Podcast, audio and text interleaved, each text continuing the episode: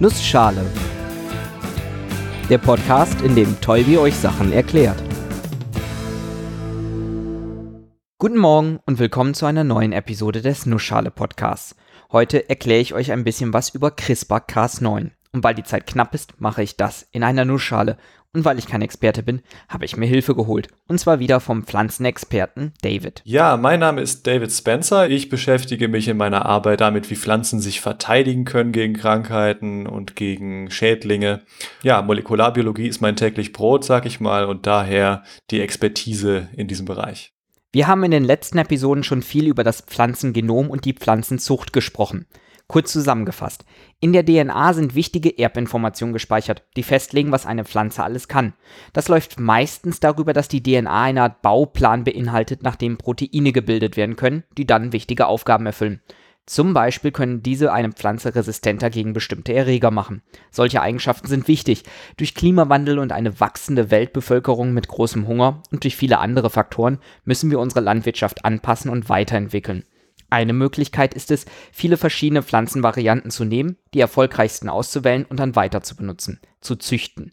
Die vielen Pflanzenvarianten werden üblicherweise durch Mutagenese erzeugt. Das Saatgut wird bestrahlt, um tausende Mutationen, genetische Veränderungen einzuführen. Das ist in den meisten Fällen wenig erfolgreich, aber wenn ein paar widerstandsfähigere oder ertragsreichere Pflanzen dabei sind, ist das doch ein Gewinn. So ein Prozess von Bestrahlung bis eine sinnvolle Pflanze wird etabliert, kann aber mehrere Jahrzehnte dauern und ist reines Glücksspiel. Schließlich können wir nicht vorhersagen, welche Mutationen wo auftreten. Besser wäre es doch, wenn man das gezielt machen könnte. Und genau das geht, zum Beispiel mit der CRISPR-Cas9-Methode. Die CRISPR-Technologie ist eine sehr neuartige und innovative Methode, mit der man sehr gezielt DNA-Sequenzen verändern kann. Und zwar an Punkten, die man vorher selber definieren kann. Der große Unterschied zu neuen Methoden ist, dass man wirklich kaum Nebenwirkungen hat, kaum Nebeneffekte und die Methode eben sehr spezifisch und sehr schnell ist. Und zudem ist sie auch noch relativ kostengünstig. Klingt ja schon mal gut. Fangen wir an mit der Frage, wofür CRISPR und Cas9 eigentlich stehen. CRISPR ist eine Abkürzung, das steht für Clustered Regularly Interspaced Short Palindromic Repeats. CRISPR-Elemente sind bestimmte Sequenzen auf der DNA von Bakterien. Da komme ich dann später nochmal dazu. Und Cas9 ist ein Protein, was die eigentliche sogenannte Genschere bildet. Genschere, das klingt doch auch schon mal vielversprechend. Bevor wir da aber ins Detail gehen, müssen wir nochmal ein paar Begriffe aus der Genetik wiederholen. Die DNA steht für, oder auf Deutsch DNS steht für Desoxyribonukleinsäure und das ist die Erbinformation, wie sie in unseren Zellkernen oder in Zellkernen von allen Eukaryoten vorliegt. Die RNA steht für Ribonucleic Acid, ist sozusagen eine Botenversion der DNA, also eine Kopie einer bestimmten Region der DNA, die dazu gedacht ist, äh, Informationen zu vermitteln. Ich stelle mir das so vor wie eine Bibliothek. Die DNA sind Bücher in dieser Bibliothek, die Bibliothek selber ist der Zellkern, da wo die DNA ist. Leider verbieten es die Hausregeln der Bibliothek, Bücher mitzunehmen. Deshalb muss man sich, wenn man die Informationen aus der Bibliothek rausholen möchte, eine Kopie anlegen. Das ist die RNA. Die RNA ist eine Kopie der DNA, die ich aus dem Zellkern raustransportieren kann, wohin auch immer sie benötigt wird. Sie enthält die gleiche Information wie der Teil der DNA, den sie kopiert hat, ist allerdings wesentlich instabiler. Wenn die RNA jetzt für irgendwas benutzt werden soll, kommen meistens noch Enzyme ins Spiel. Enzyme sind Proteine, also Eiweiße, die es auch überall in allen Zellen gibt, die dazu da sind, um bestimmte Prozesse zu katalysieren, also um Reaktionen durchzuführen und überhaupt möglich zu machen. Cas9 ist ein solches Enzym, das man ursprünglich mal bei Bakterien beobachten konnte.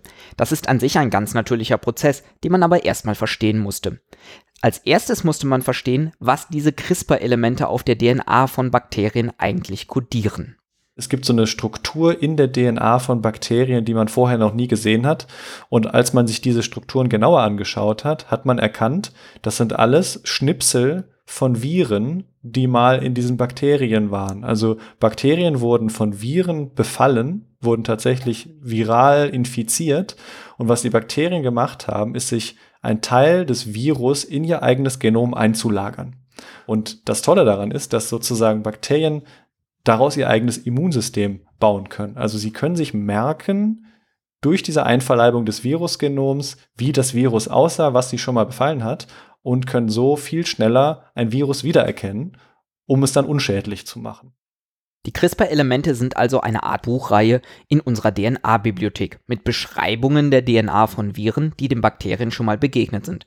Sollte sich eines dieser Viren nochmal in das Bakterium wagen, kann das Bakterium in der Bibliothek nachschauen, erkennen, dass der Fremdkörper ein bekannter Virus ist und ihn kaputt machen. Das Nachschauen erfordert natürlich eine Kopie des CRISPR-Elements, eine RNA, die mit nach draußen genommen werden kann, um sie mit der Fremdkörper-DNA zu vergleichen. Und stimmt sie überein, ist das Virus bekannt, dann kommt das Cas9-Enzym ins Spiel. Cas9 selber ist tatsächlich nur die Schere. Die Schere, die nachher erkennt, da kommt wieder die Krankheit wie das letzte Mal. Ich schneide dieses Virus einfach kurz in ganz kleine Stücke. Das ist dann also das, was wir eben als Genschere bezeichnet haben. Und bis jetzt ist das auch alles ein ganz natürlicher Prozess, der in Bakterien stattfindet. Ein Abwehrmechanismus gegen bereits bekannte Schädlinge. CRISPR speichert die DNA, Cas9-Enzyme können eine Kopie davon, die RNA, mitnehmen und mit Fremdkörpern vergleichen. Falls die beiden übereinstimmen, schnipp, schnipp.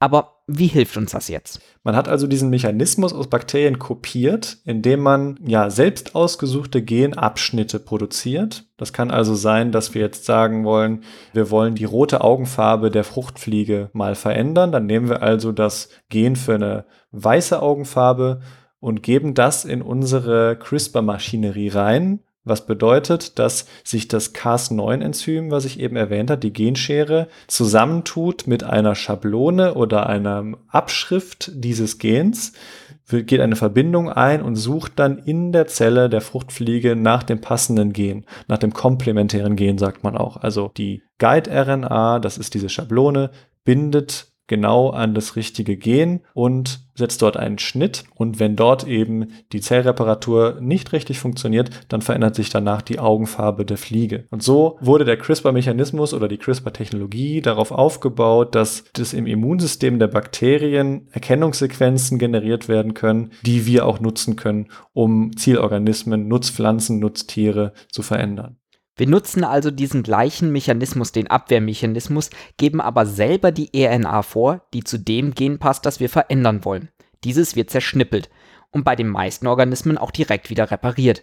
Insgesamt gibt es da mehrere Fälle, die auftreten können. Das heißt, es wird dann ein Schnitt gemacht und der wird dann entweder wieder geschlossen, korrekt geschlossen, dann passiert nichts, oder er wird fehlerhaft geschlossen, dann haben wir eine Punktmutation, oder dann wären wir jetzt bei dem nächsten Schritt, wenn man artfremde Gene oder sowas einbringen will, kann man zusätzlich zu dem CRISPR-Cas9-Komplex noch eine DNA dazugeben, die an diese Stelle passt, wo die Zellreparatur dann sagt, perfekt, ich habe hier ein perfektes DNA-Stück, was da reinpasst, ich klebe das mal da rein. Und so kann man eben Gene reinbringen. Das heißt, das Cas9-Enzym schneidet an einer passenden Stelle und wir müssen nicht mal unbedingt auf die passende Mutation hoffen, sondern geben direkt die DNA mit, die an diese zerschnittene Stelle rein repariert werden soll. Stellt sich mir noch die Frage, woher kommt die DNA eigentlich, die man für sowas benutzt? Die Quellen für DNA, die eingebracht werden soll, können vielfältig sein. Man kann von Bakterien Gene übertragen, man kann von Pflanzen zu Pflanzen Gene übertragen, man kann aber auch tierische Gene übertragen. Man kann sogar auch synthetische DNA einfügen. Also man kann heutzutage DNA bestellen. Das ist auch gar nicht teuer. Das mache ich jeden Tag, wenn ich im Labor zum Beispiel sogenannte Primer bestellen will. Du gibst deine Sequenz einfach am Computer ein, zum Beispiel G-A-T-T-C-T-A-G, drückst auf Bestellen, das kostet dann irgendwie 4,20 Euro und du kriegst am nächsten Tag diese DNA zugeschickt. Klingt ziemlich cool und insgesamt eigentlich nach einem verhältnismäßig einfachen Verfahren, oder? Hat man das schon irgendwo angewendet? Ein oft verwendetes Beispiel für diese Art von Genübertragung ist die Übertragung des Gens für Provitamin A, ein bakterielles Gen, was übertragen wurde auf den Reis, damit er mehr Vitamine enthält. Die Idee hinter diesem goldenen Reis, wie er genannt wird, war, dass in Entwicklungsländern, wo die Ernährung hauptsächlich auf Reis beruht, Kinder und junge Erwachsene mehr Vitamine zu sich nehmen und so das Risiko für Erblindung und andere Krankheiten minimiert wird. Dieser Reis hat allerdings 25 Jahre lang keine Zulassung erhalten. Ein anderes Beispiel ist die Übertragung von einem Toxin aus Bacillus thuringiensis, ebenfalls ein Bakterium, auf verschiedene Nutzpflanzen, zum Beispiel Auberginen, Papayas, der sogenannte BT-Mais wurde auch in Deutschland früher angebaut, mittlerweile nicht mehr, ist jetzt verboten. Aber BT ist ein sehr, sehr potentes Insektizid oder Insektengift, was dieses Bakterium selber herstellt. Dadurch, dass man eben das Gen für dieses Toxin in den Pflanzen produziert, werden sie unempfindlicher gegenüber Fraßinsekten. Es ist aktuell ein Anbauverbot für gentechnisch veränderte Organismen verhängt in der EU.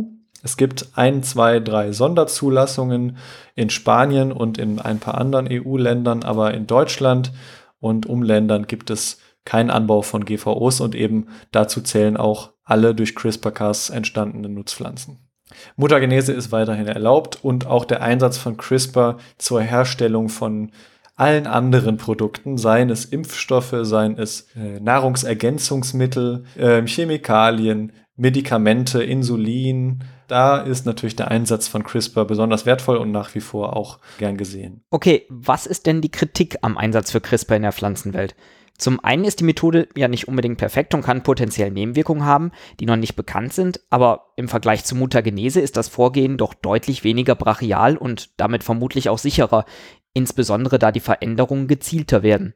Man hört oft die Kritik, dass durch Gentechnik oder durch gentechnisch veränderte Organismen bestimmte Zustände begünstigt werden, indem zum Beispiel Monokulturen geschaffen werden oder eben eine Pflanze ein Territorium erobern kann, was sie vorher nicht erobern konnte. Also die unkontrollierte Ausbreitung zum Beispiel, ja. Da möchte ich nur darauf verweisen, dass es natürlich auch vor der Gentechnik schon diese Gefahr geben konnte. Durch die erwähnten Mutagenese-Methoden wird ja eigentlich viel mehr im Genom rumgearbeitet als durch die heutigen moderneren Methoden.